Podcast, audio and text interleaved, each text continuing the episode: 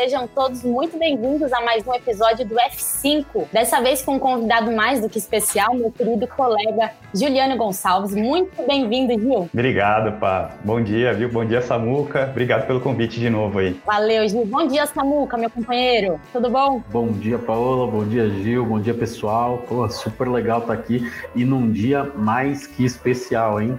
Que dia. É, hoje, hoje é Black Friday. Finalmente chegamos nessa data. Estamos falando há tanto tempo aqui no, no F5 e hoje também vamos passar já alguns dados aí da Black Friday numa matéria que a gente vai trazer para vocês.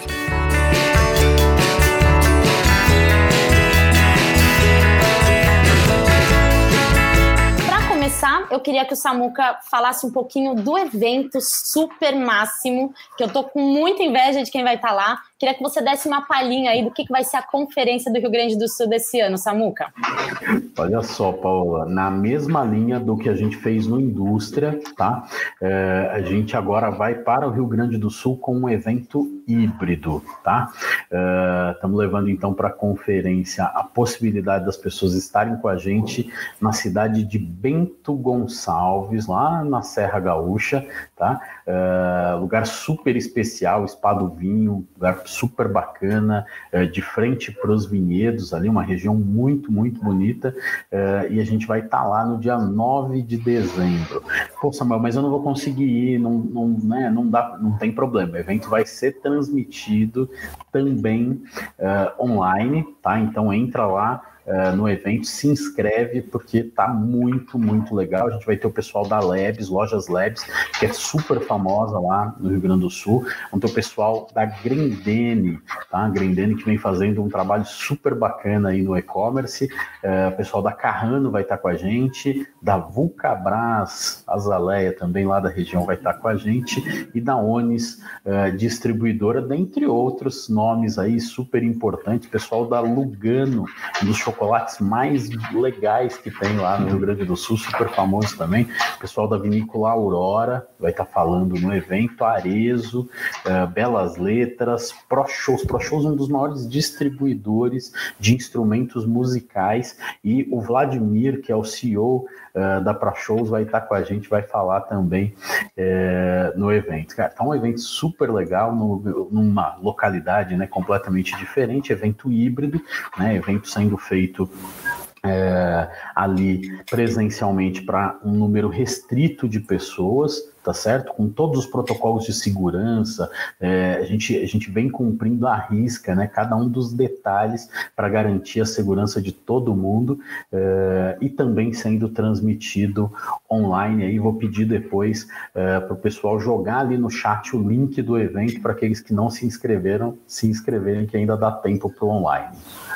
Perfeito. E vale lembrar também que quem tiver online vai dar para sentir um pouquinho, bem pouco, tá, nisso, mas da vista do lugar, daquele lugar maravilhoso, com aquelas é, plantações de uva maravilhosas. Então, vai dar para sentir uma vontadezinha para quando a pandemia melhorar ir lá conhecer de perto. Bom, gente, o link já está aí no chat para vocês. Não deixem de se inscrever. Vamos começar o F5, que hoje tem muita notícia bacana para vocês. Começando com uma que a gente sempre fala aqui, mas que os números comprovaram. Mais de 70 mil empresas entraram para e-commerce em três meses. Gente, esse é um estudo feito pela Visa Consulting in Analytics, é, e Analytics, que é um braço de consultoria da Visa, e eles disseram que 70 mil comércios que atuavam só no mundo físico entre abril e junho de 2019 entraram para o mundo online nesse mesmo período de, 2000, é, de 2020. Então, óbvio, né, a pandemia agravou muito isso, mas os dados mais interessantes o Gil vai contar para a gente agora. Fala, Gil. Nossa, e, coloca interessante nisso, viu, Pá? Porque o mais incrível, assim, de tudo que eu vi, é saber que Roraima foi o estado com maior crescimento nessa migração do offline para online. Roraima. E eles, o estado teve uma alta de 145% no número de lojas que migraram para o mundo virtual.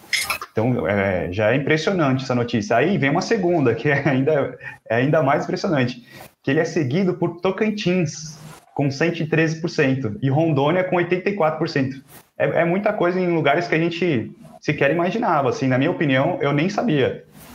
Isso é uma consequência, né, Samuca? Então, eram estados que ainda não estavam no online, que demoram um pouco mais para entrar nesse ramo e agora foram obrigados a estar nele?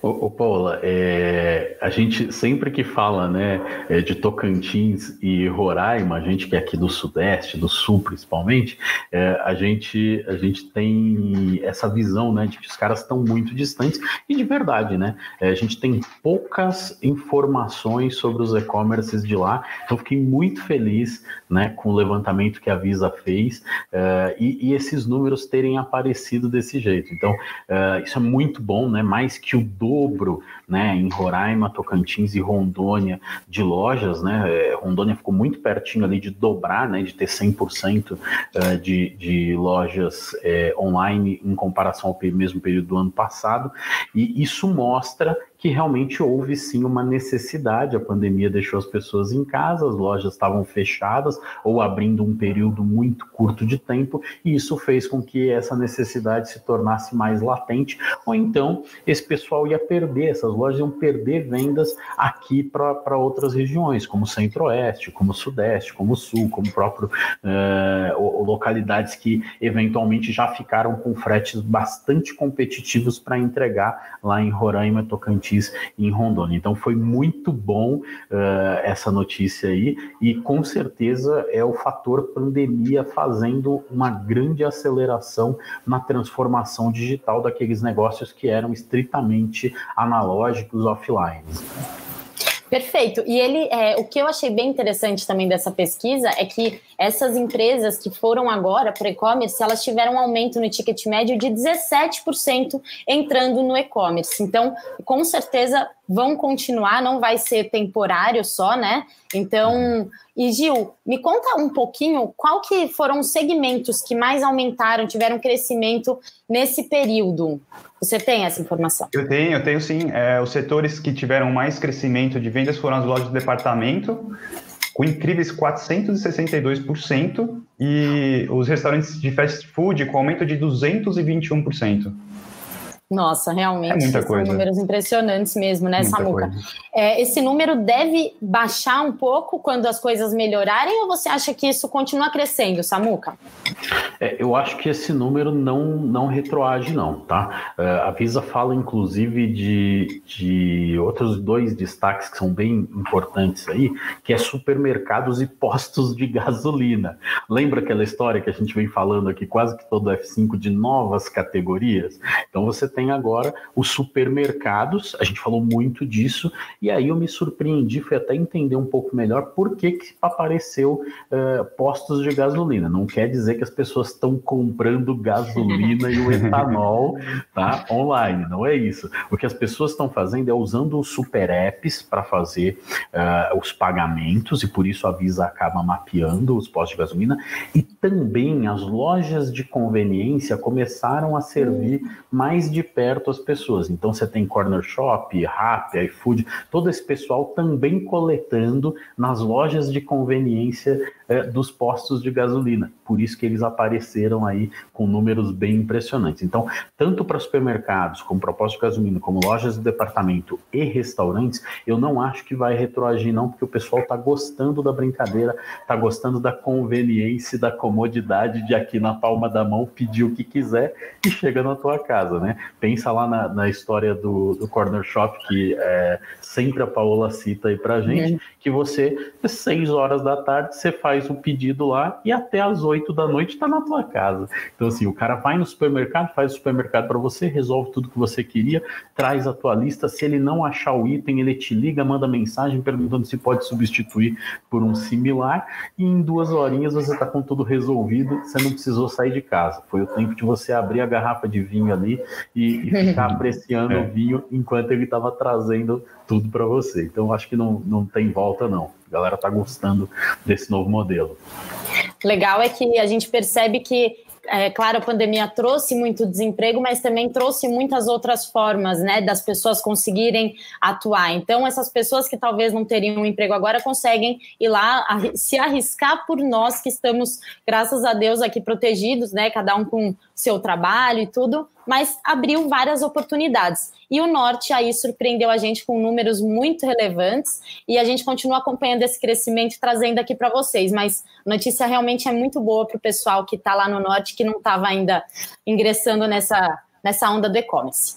Bom, gente, vamos. Tem, pode falar. Tem um outro dado nessa matéria, da, nesse estudo da Visa, que me chamou muita atenção, porque como a Visa ela acaba pegando um percentual interessante das transações, e não é uma pesquisa pequena, é uma pesquisa bem abrangente que eles fizeram, eles falaram de ticket médio com crescimento em 17%. Olha que legal isso, tá? Então, assim, esse é um outro fator importante do e-commerce. Você dá facilidade, né, é, dá conveniência para as pessoas, as pessoas compram mais ou com mais frequência. E isso automaticamente faz com que o ticket médio cresça, nesse caso foi 17%.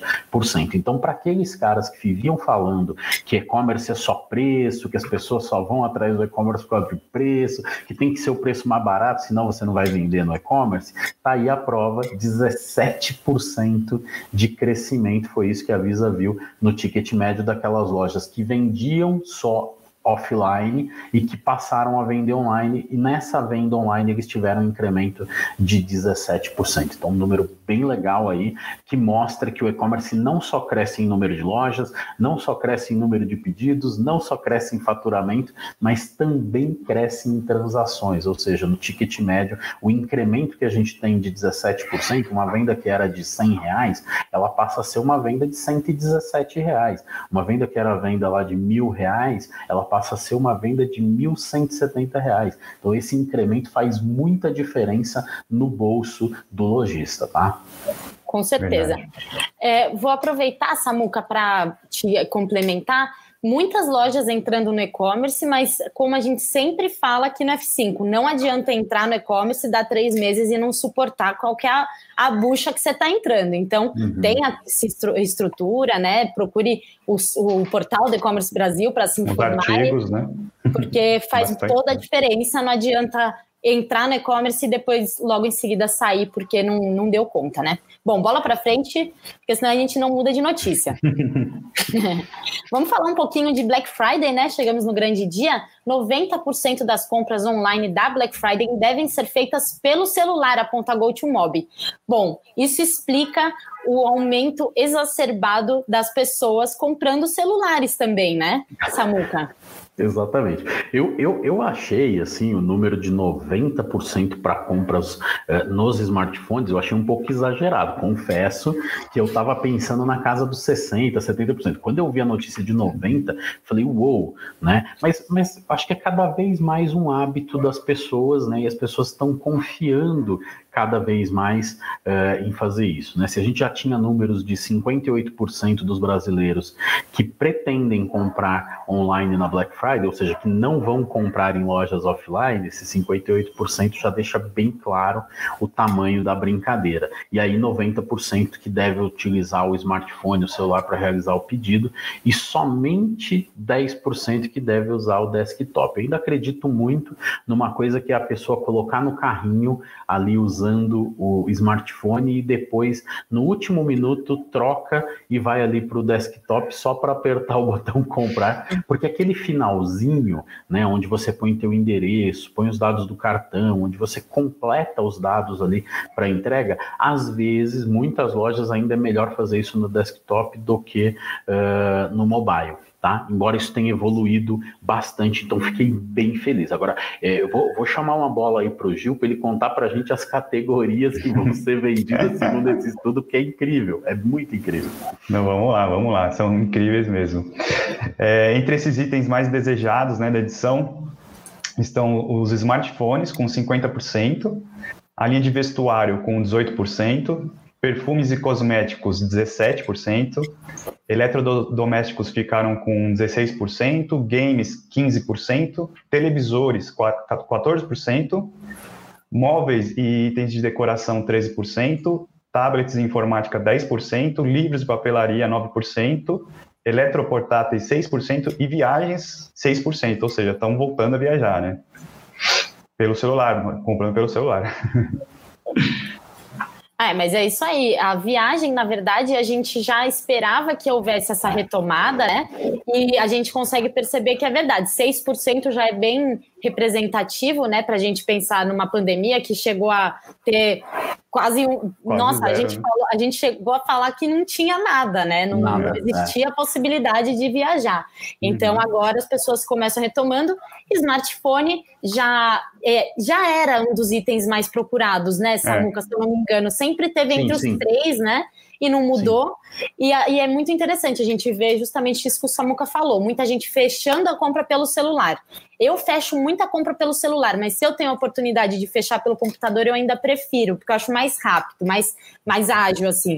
Mas é uhum. isso, a gente vê que as empresas precisam estar no celular, porque elas vão com certeza perder muita oportunidade se não tiver ali uma, uma facilidade de preenchimento automático, né, Samuca? É isso aí. Uhum. Inclusive, é, vale a gente citar aqui até questões de segurança, tá? Porque quando você está ali no teu smartphone, no Wi-Fi da tua casa, por exemplo, você tem muita segurança. Quando você está no teu smartphone uh, usando o teu 4G, você tem muita segurança. Tá? O que, que, não é legal você fazer? Ah, eu estou é, aqui num, numa área pública, estou usando uma internet que é pública, que eu fiz aqui uma autenticação, mas que tem um monte de gente, e vou fechar minha compra passando os meu da meus dados usando essa internet de terceiros. Isso não é legal fazer, tá? Porque aí o teu risco aumenta significativamente, e aí você pode, infelizmente, é, cair. Não tem nada a ver com a loja que você está comprando, tem a ver o caminho onde você está trafegando os seus dados ali não ser tão seguro, né? Então, é, isso seria importante aí você é, pensar na hora de usar o smartphone para tocar, porque às vezes na conveniência,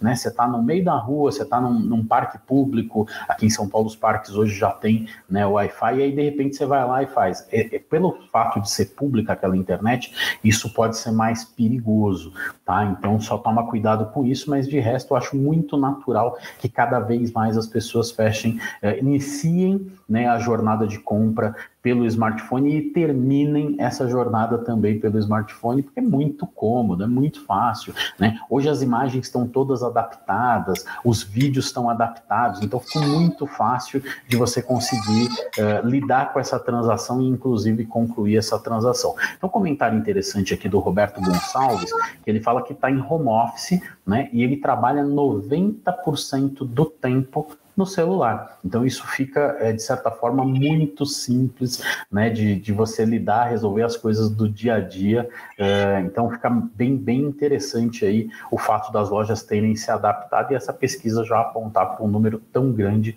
de pessoas comprando diretamente, fechando a transação diretamente no smartphone, no celular. Perfeito. E essa pesquisa, é, ela foi feita no final de outubro, né? E teve a uhum. participação de 28 mil pessoas, consumidores de todo o país. Então, é uma pesquisa bem aprofundada, né? Então, esses 90% uhum. realmente condizem aí com a realidade. É, uma fala do Alexandre Ribeiro, que é o CEO da uhum. GoToMob, ele diz que o e-commerce né, já vem conquistando consumidores, mas a pandemia acelerou isso ainda mais nesse processo, especialmente no mobile, o que é natural que vai refletir nas datas importantes como a Black Friday e o Natal, que também está chegando. E essa preferência pelo celular indica que mais do que nunca os lojistas precisam estar preparados para impactar e atender seus clientes também no, no ambiente móvel. Isso que a gente acabou de falar é o que ele confirma. Então, muito bacana esses dados, números surpreendentes como sempre. Vamos lá, pessoal, pode falar. Olá. Manda ver. É, pessoal elogiando o seu cabelo novo aqui no chat, tá? É. muito bom. Deu a louca. Nem fui no cabeleireiro, hein, gente? Tudo em casa. Cortei o rabo. Olha só. Uh, e aí, dois comentários super legais. Um da Keila Rocha, que, que ela participou aí duas semanas com a gente uh, do F5 e voltou. Bem-vinda, Keila. Né? Compartilha aí com todo mundo para a gente cada vez mais ter pessoas uh, por aqui ouvindo os comentários. Bacana. E a Talita falando sobre a região norte, que realmente vem crescendo aí em compras e também agora em número de lojas. Perfeito. Cresceu muito. É muito bacana vocês é, sempre contarem com a gente, é, mandarem comentários, é, sempre ajuda no nosso programa para ele ficar mais completo, pessoal. Vamos lá para nossa. comprou? Acho que é, é bom a gente saber aí da galera quem comprou na Black Friday, né? Aproveitando Isso. Ah, é uma boa pesquisa. Conta aí pra gente. Quem comprou? Quem comprou? E o que comprou, né? Categoria que comprou aí para a gente já saber aqui o que está vendendo. Legal, é isso aí. Eu, tem até uma coisa legal que eu acabei não comentando aqui, podia ter falado no início, né? A gente tem um, tem um site, depois eu vou pedir para o pessoal colocar aí, que é o Black Friday Hora a Hora, que a gente aqui acompanha, né? Uma iniciativa da Clear Sale com a Neotrust, com o Compre Confie, e ele é bem, bem legal é, para você saber os números. Os números são bizarros, tá? É, os números dessa Black Friday, é, deixa eu olhar agora, porque ele atualiza a cada hora, é, a gente já está em 2 bilhões 479 milhões 992 mil 830 reais até agora, desde a meia-noite até agora. Isso representa 3 milhões 865.257 pedidos até o momento, com ticket médio de R$ 641,61. Alucinante. Alucinante. O pessoal tá rico, né, gente? Meu ticket médio é menor que esse. que bom. Ai, ai, vocês. Podem mandar tá um presentinho. É que eu queria até falar que a gente no portal a gente também está fazendo uma, uma Black Friday em tempo real, tá lá na home. Boa. Todas as notícias do setor, a gente está atualizando a cada minuto, aí tem uma notícia nova. Para quem quiser saber mais coisas, entra lá no portal, tá bem no destaque lá. Vale a pena acompanhar. Boa, Gil. Tem um, um, gráfico nesse, nesse link aí que o pessoal vai compartilhar, é, que, que é dessa hora hora, né? Black Friday hora hora, que é bem legal. A barrinha azul escura representa o ano de 2020. A barrinha azul clara representa 2019. E aí você olha o gráfico é assustador, assim, a barrinha azul escura está sempre maior que, que a de 2019. Então, sinal que a gente realmente é, vai ter números bem impressionantes, tá, pessoal? Vai ser. Nossa, muito legal esse site, hein? Vou ficar acompanhando aqui, ficar surpresa. A cada hora, Meu Deus! A cada hora eles fazem atualização. Eu passei aí algumas horas na madrugada aí acompanhando eles, fiz algumas, acompanhei algumas lojas, alguns do, é, dos nossos mantenedores também. Então, cara, super legal aí é, o trabalho que está sendo feito esse ano. Legal. A Black das Blacks. Bom, é. vamos lá, gente. Vamos para a terceira do dia falar um pouquinho sobre a Enjoei, que teve um prejuízo de 8,1 milhões de reais no terceiro trimestre. É, a Enjoei é um marketplace né, de vendas de itens usados e registrou esse prejuízo no terceiro trimestre de 2020, ante as perdas que já haviam acontecendo em 2019 de 1,697 milhão de prejuízo em 2020. Agora, Gil, eu te pergunto, eles estão falando que investiram muito em marketing nesse, nesse período para ver se se eles retomavam, né? É, uhum. Nesse caso, funcionou, não funcionou? Qual que é? É, essa daí eu estava até comentando um pouco com o Samuca, é uma estratégia da, dessas grandes empresas né, de, de investimento, que eles, eles investem muita grana, muito pesada em marketing, e o retorno acaba vindo, vem depois, mas é, é realmente, eles. Pra você ter ideia, só nesse ano, em mídia offline, os gastos somaram quase 6 milhões de reais. Então, é muito, é muito dinheiro investido, mas esse, esse dinheiro retorna. Normalmente retorna. É, e esse negativo, Samuca, ele foi entre julho e setembro. É, e antes, né, já havia uma, um negativo de 170 mil do ano de 2019. Então, isso, claro que a pandemia agravou, né? Mas já vinha acontecendo. Essa estratégia de marketing ainda funciona mesmo quando o buraco é um pouco mais embaixo, já está um pouco mais preocupante a situação? Tudo, tudo devidamente planejado, tá? É, Thier, Thier é um cara é, fantástico que está à frente, um dos fundadores lá é, da Enjoei, e tudo devidamente planejado, todo o investimento. Por quê? Quando a gente está falando desse trimestre, a gente está falando exatamente do momento que eles estavam se preparando para o IPO, para lançar a Enjoei na Bolsa de Valores, aqui na B3, né? A Bolsa de Valores do Brasil, Bolsa de Valores de São Paulo. Tá? É, isso, isso foi ao ar no comecinho de novembro, tá? E aí, quando eles colocaram a empresa, então, imagina, tem toda essa preparação que vinha sendo, sendo feita, e aí você vem acumulando prejuízos, colocando dinheiro principalmente para engordar o marketing da empresa, deixá-la mais conhecida, ter mais atratividade, e aí vem o IPO, e no, no dia do IPO, a Enjoei captou 1,13 bilhão de reais. Então, assim, ó, você perde 8 milhões aqui, perde mais um milhãozinho ali, investe 5 milhões ali, e aí no dia que você faz um lançamento na Bolsa de Valores, vem para o caixa um bilhão de reais. Então, assim, estratégia muito bem arquitetada, muito bem feita. Então, isso, isso acabou trazendo resultados bem importantes. Tá? Uh, a gente sabe que mais ou menos 50% desse caixa que foi gerado, esse 1,13 bilhão, uh, ele vai ser destinado para a expansão da marca e da base de usuários da companhia, Tá? Então, a ideia de fazer mais marketing, gastar um pouco mais ainda desse dinheiro, desse 1,13 bilhão, que cobriu esse rombo que tinha de prejuízo, e agora eu vou usar um pouco disso ainda para alavancar.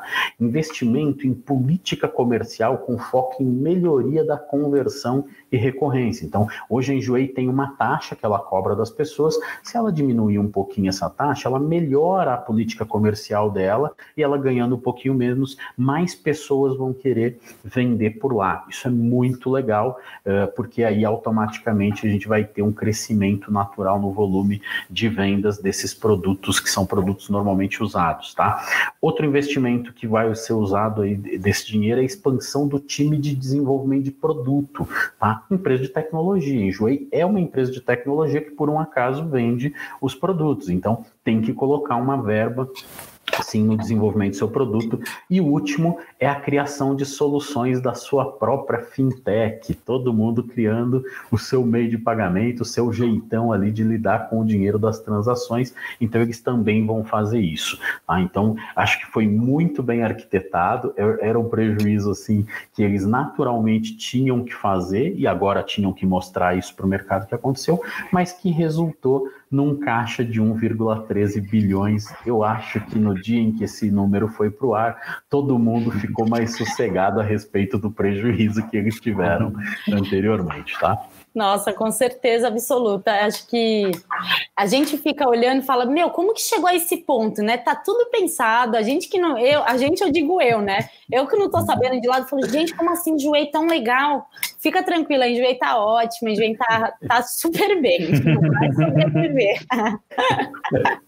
o que parece, né? O que num, num determinado minuto parece, né? Um baita prejuízo, na verdade, é só organização. A gente até comentou no, no último. Uh, F5 aqui a respeito da Via Varejo, por exemplo, que vinha durante muitos anos também fazendo isso, investindo, investindo, investindo, investindo, tecnologia, em marketing e tal, e todo ano fechava no prejuízo, e agora, nos últimos dois TRI, já deu lucro, né? E aí, quando foi pegar o lucro do último TRI, né, o lucro já estava na casa dos 170 milhões. Então, assim, o cara sai de um, um trimestre com prejuízo para o trimestre seguinte, lucro de 170 milhões. Então, assim, é, é um jeito realmente de criar as estruturas, as bases, para quando o lucro começar a vir, ele ser realmente bem importante, bem interessante para o negócio e devagarinho isso vai tampando. No caso da Enjoei, o ponto todo era o IPO, era lançar né, a, a empresa na Bolsa de Valores, e aí isso não só superou todas as marcas, porque quando você compara os 8 milhões de prejuízo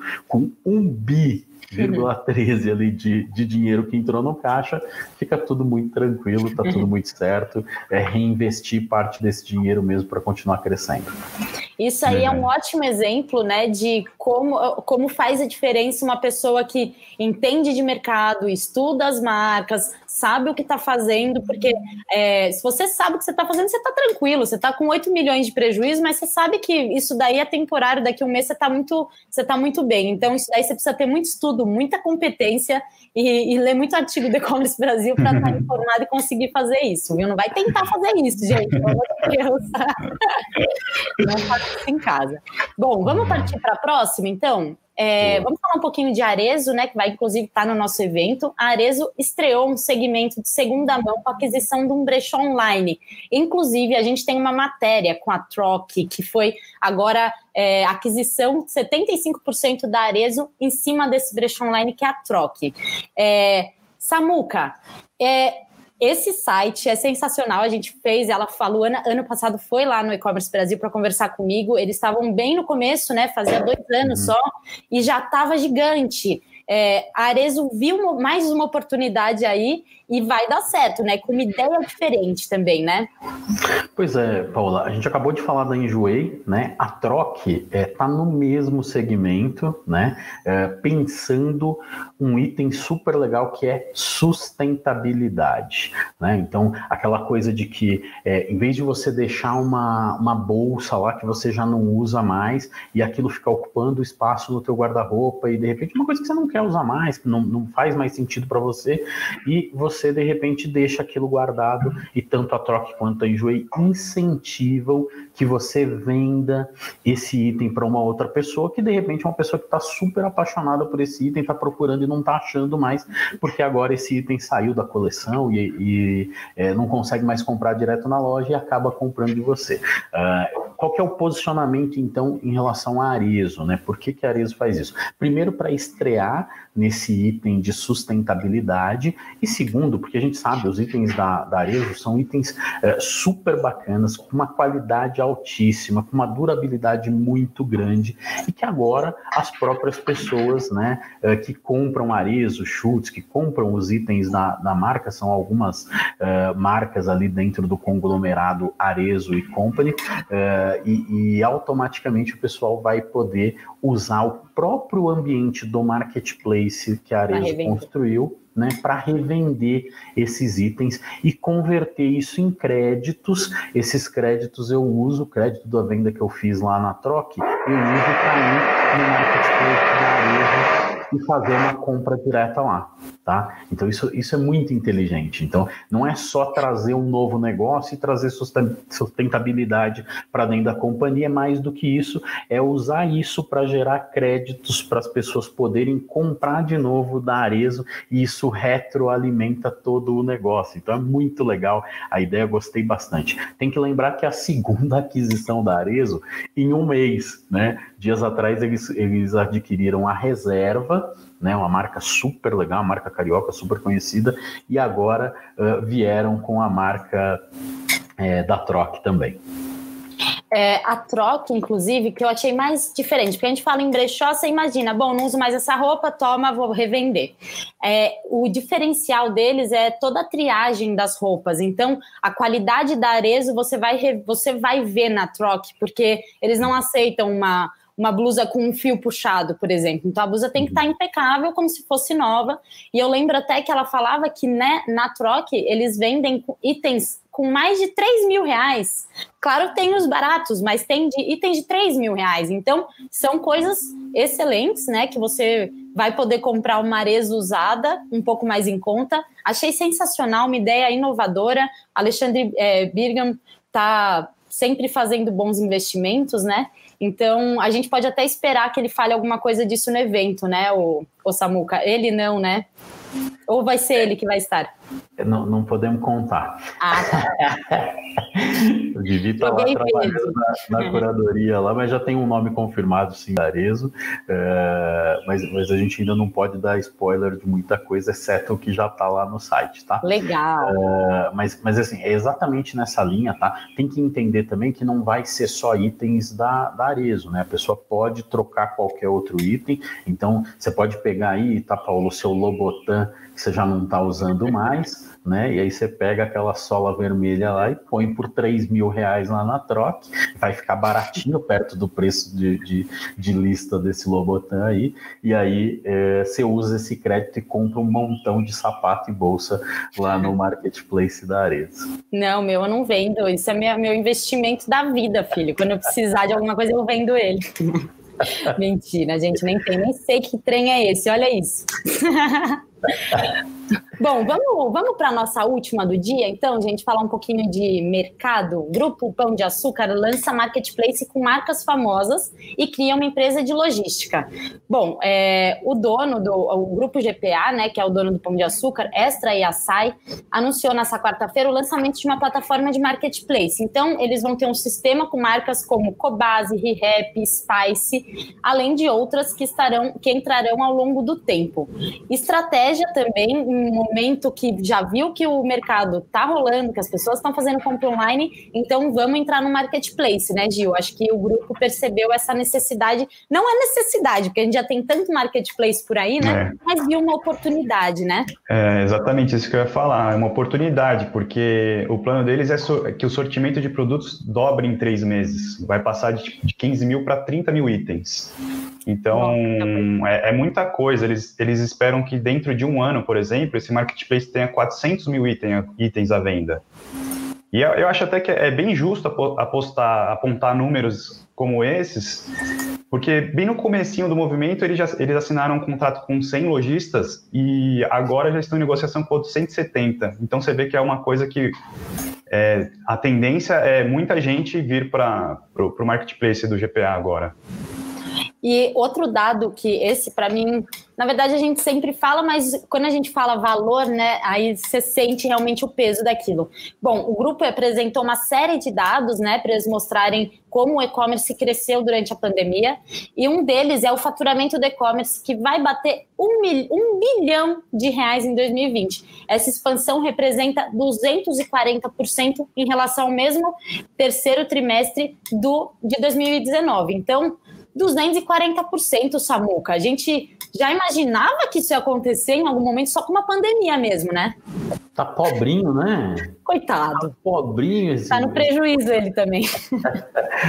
um bilhão, tá? Eu lembro a primeira vez que eu ouvi uma empresa que bateu um bilhão em vendas no e-commerce. Foi a Netshoes, em 2012, tá? Foi a primeira vez que a gente ouviu esse número. Como assim? Uma empresa no e-commerce já vende um bilhão, né? E, e Grupo GPA, por óbvio, tem um faturamento monstruoso no offline, com todas as suas marcas, né? Uh, e agora já está cravando que o e-commerce virou também um bicho bem interessante lá dentro.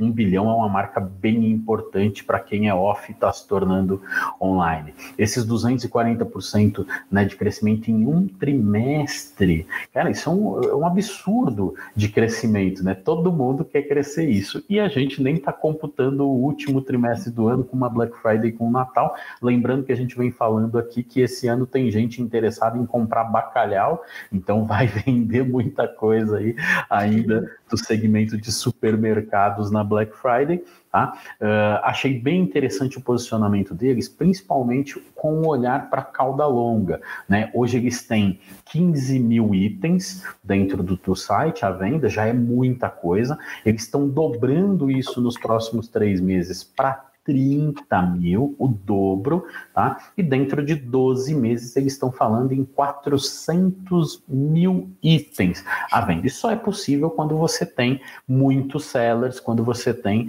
né, muitas pessoas, muitas empresas especializadas em produtos diferentes daqueles que você está vendendo. Então, automaticamente o caminho que eles estão trilhando é um caminho de ser cada vez mais cauda longa, de ter cada vez mais itens e diversidade para que as pessoas, quando forem lá comprar, um determinado item, lembra que agora o Pão de Açúcar tem esse sortimento tão grande de itens e acaba comprando uma outra coisa que normalmente o cara nem compraria lá. Então ele lembra que precisa comprar uma torneira enquanto está comprando o bacalhau e fala: opa, peraí, agora eu lembrei que no Pão de Açúcar também vende torneira, então vou comprar essa torneira. E cada vez mais isso deixando claro que o movimento de marketplaces no Brasil está consolidado, porque as grandes marcas já estão lá e aqueles caras que têm potencial para ser bons marketplaces estão entrando nessa jogada, como é o caso do Pão de Açúcar.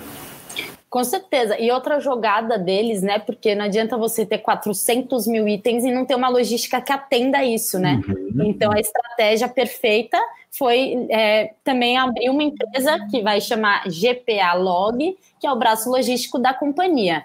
É, a ideia deles é ser tão competitivo em prazos quanto a concorrência. A grande Mercado Livre, por exemplo, que hoje 80% das vendas são entregues em até 48 horas. Então, é bom eles correrem bastante atrás, porque eu tenho ouvido muito bem do Mercado Livre. Eu, sério, acho que foi a época que eu mais ouvi falar bem do Mercado Livre. Não, compro hoje, chega hoje. E é, é, é isso aí, tem que correr atrás. É concorrência, mas a concorrência que faz a gente crescer também, né, Gil? É verdade, pá, é verdade. E foi exatamente o que você falou. O CEO de multivarejo do GPA, o Jorge Faisal, ele, ele A ideia dele é, é ter um braço logístico semelhante ao do Mercado Livre, que consiga fazer esse, essa entrega de produtos até em, em 48 horas, né? Eu, eu, eu não sei o quanto tempo, quanto de tempo eles vão levar para, enfim, solidificar essa estratégia, porque bem ou mal o Mercado Livre já, eles já estão há algum tempo, né, nessa nesse trabalho com a logística que não é simples e, já estão colhendo os frutos agora o Mercado Livre. A gente deu até uma uma notícia no, no, portal recentemente falando do investimento gigantesco que eles fizeram em logística, com aeronaves, enfim. É, eu não sei se eles, se eles têm é, essa ideia certinha do universo que eles estão entrando. Tomara que sim, porque quanto mais rápido o, o produto chegar, que se pegar no, no, no medidor de satisfação do, do cliente que compra no e-commerce, o tempo de entrega é um dos principais, é, uma, uma das principais razões de, de satisfação né, no, na, dentro do e-commerce. Eu acho que eles têm que investir sim, mas já sabendo que é um, é, é, é um canal. Um é uma concorrência complicada, né? É, não é, é uma não é concorrência bem estruturada. Na minha é. opinião. É bem isso. Mas é assim que eles vão ter que correr atrás, né, Samuca? Assim que você chega num ponto. E a GPA também, né, gente? A gente está falando de um grupo gigante que já deve estar tá aí com essa cabecinha funcionando e pensando como que eu vou bater o meu recorde agora, né, Samuca? O que a gente pode esperar desse grupo?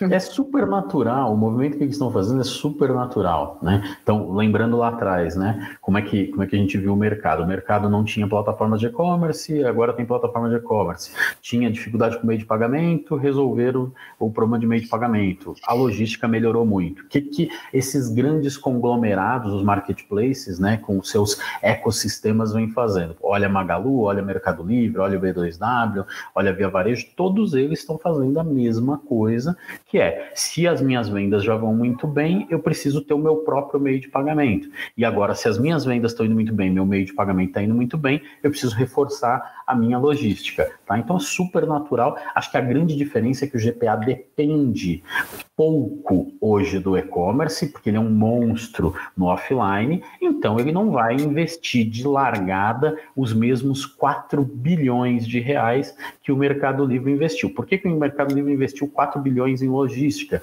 Entendeu? Porque ele é uma empresa 100% online que não faz nada no mundo físico e, portanto, faz muito sentido para ele diminuir a dependência que ele tinha dos correios, que era muito grande. Então, agora com 600 carretas, 10 mil vans, né, quatro aviões, 600 e tantos mil metros quadrados de depósito, para o Mercado Livre está muito mais fácil depender menos uh, dos correios. E aí, por óbvio, esse dinheiro, esse, esse investimento de 4 bilhões vai voltar para o caixa do Mercado Livre bem rapidamente. Ao passo que a gente está falando de investimento de 4 bilhões do Mercado Livre só em logística, a gente está falando que pela primeira vez o GPA vai ter um bilhão de vendas no e-commerce. Então, por óbvio, são modelos de negócio muito diferentes, mas eu acho super natural para o GPA esse movimento. Se você comparar o GPA com os outros, com seus concorrentes diretos, né, você vai ver que ele está realmente um passo à frente dos outros supermercadistas.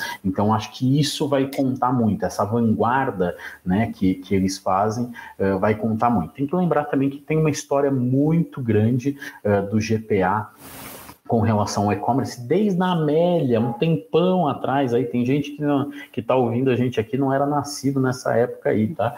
Uh, tem um tempão lá, 99 eles já tinham a Amélia, que foi o primeir, a primeira iniciativa do grupo GPA com relação ao e-commerce. Então, uh, tem toda uma história aí, a dependência deles é menor, mas eu achei bem natural os investimentos e eles estão apostando na coisa certa, porque hoje eles têm muita informação de mercado, muita informação do cliente, e aí ter uma boa logística vai ajudar na aceleração desse serviço. Tem que lembrar que uma logística para supermercado é muito diferente de uma logística como a do Mercado Livre. O Mercado Livre pode se dar o luxo de entregar em 48 horas. O GPA, quando pensa numa entrega, a gente está falando de duas horas, a gente está falando de entregar comida, estamos falando de entregar congelado. Então são modelos realmente diferentes que eu acho bem conservador a forma que eles estão fazendo, mas ao mesmo tempo está muito à frente da maioria dos supermercados tradicionais que a gente conhece aqui no Brasil.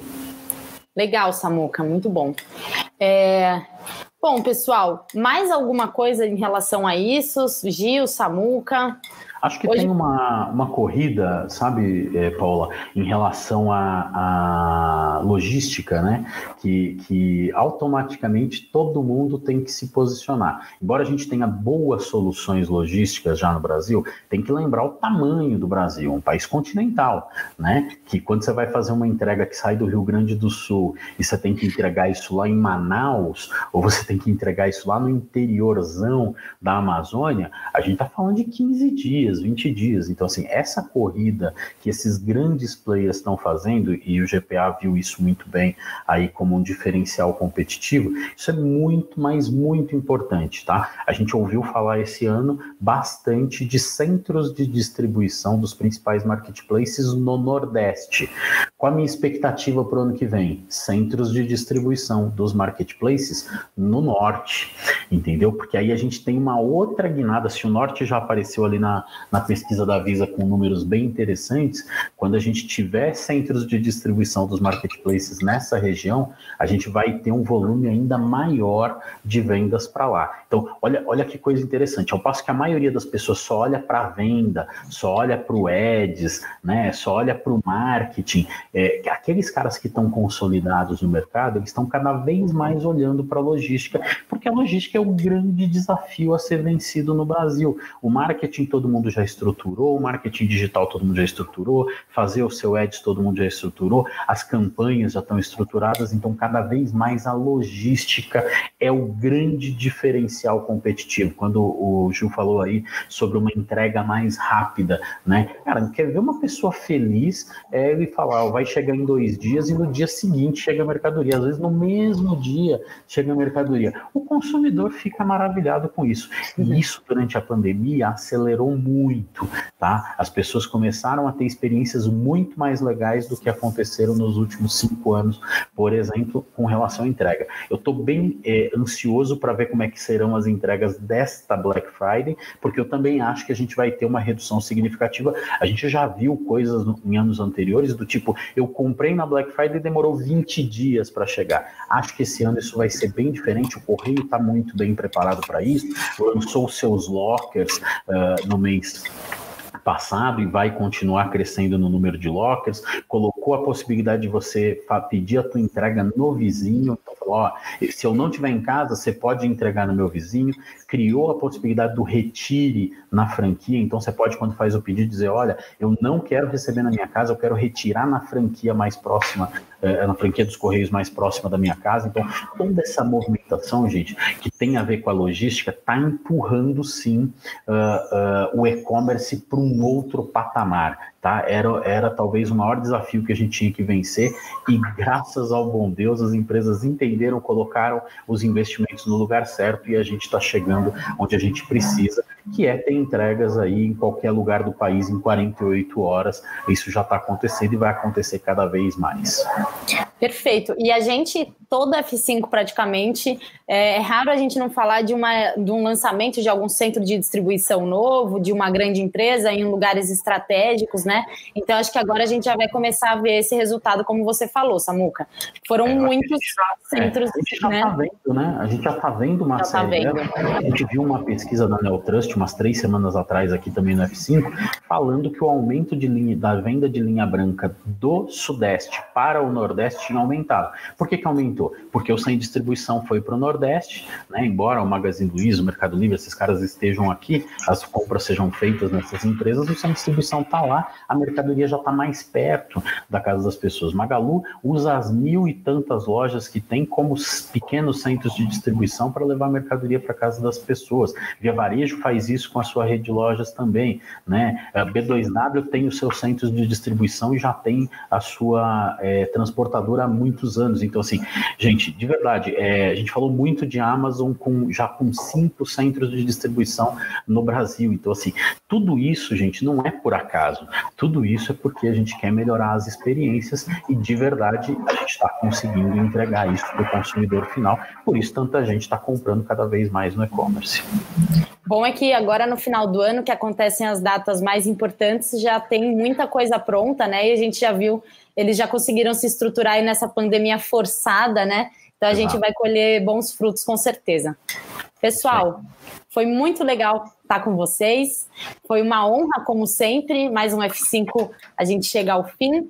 Semana que vem a gente não vai estar com o nosso querido Samuca, infelizmente. Vamos sentir muita falta sua, Samuca, mas ele, por uma razão maior, vai estar lá no Rio Grande do Sul, preparando tudo para o evento, preparando tudo para vocês. Vai ser perfeito, maravilhoso, tanto para quem vai estar online quanto para quem vai estar no presencial. Muito obrigada, Gil, muito obrigada, Samuca, obrigada a todos vocês que acompanharam a gente. Para quem perdeu o comecinho ou o meio, qualquer coisa, tem no podcast, tem no portal, tem no YouTube. Não dá para perder. Assistam depois, então. Muito obrigada, gente. Até sexta-feira que vem. Tchau, eu pessoal. que agradeço, viu? Tchau, tchau. Boa Black, e boa Friday. Black Friday. Boa Black. É, vamos, vamos comprar, gente. tchau, gente. Obrigado, viu? Valeu. Valeu, Gil. Valeu!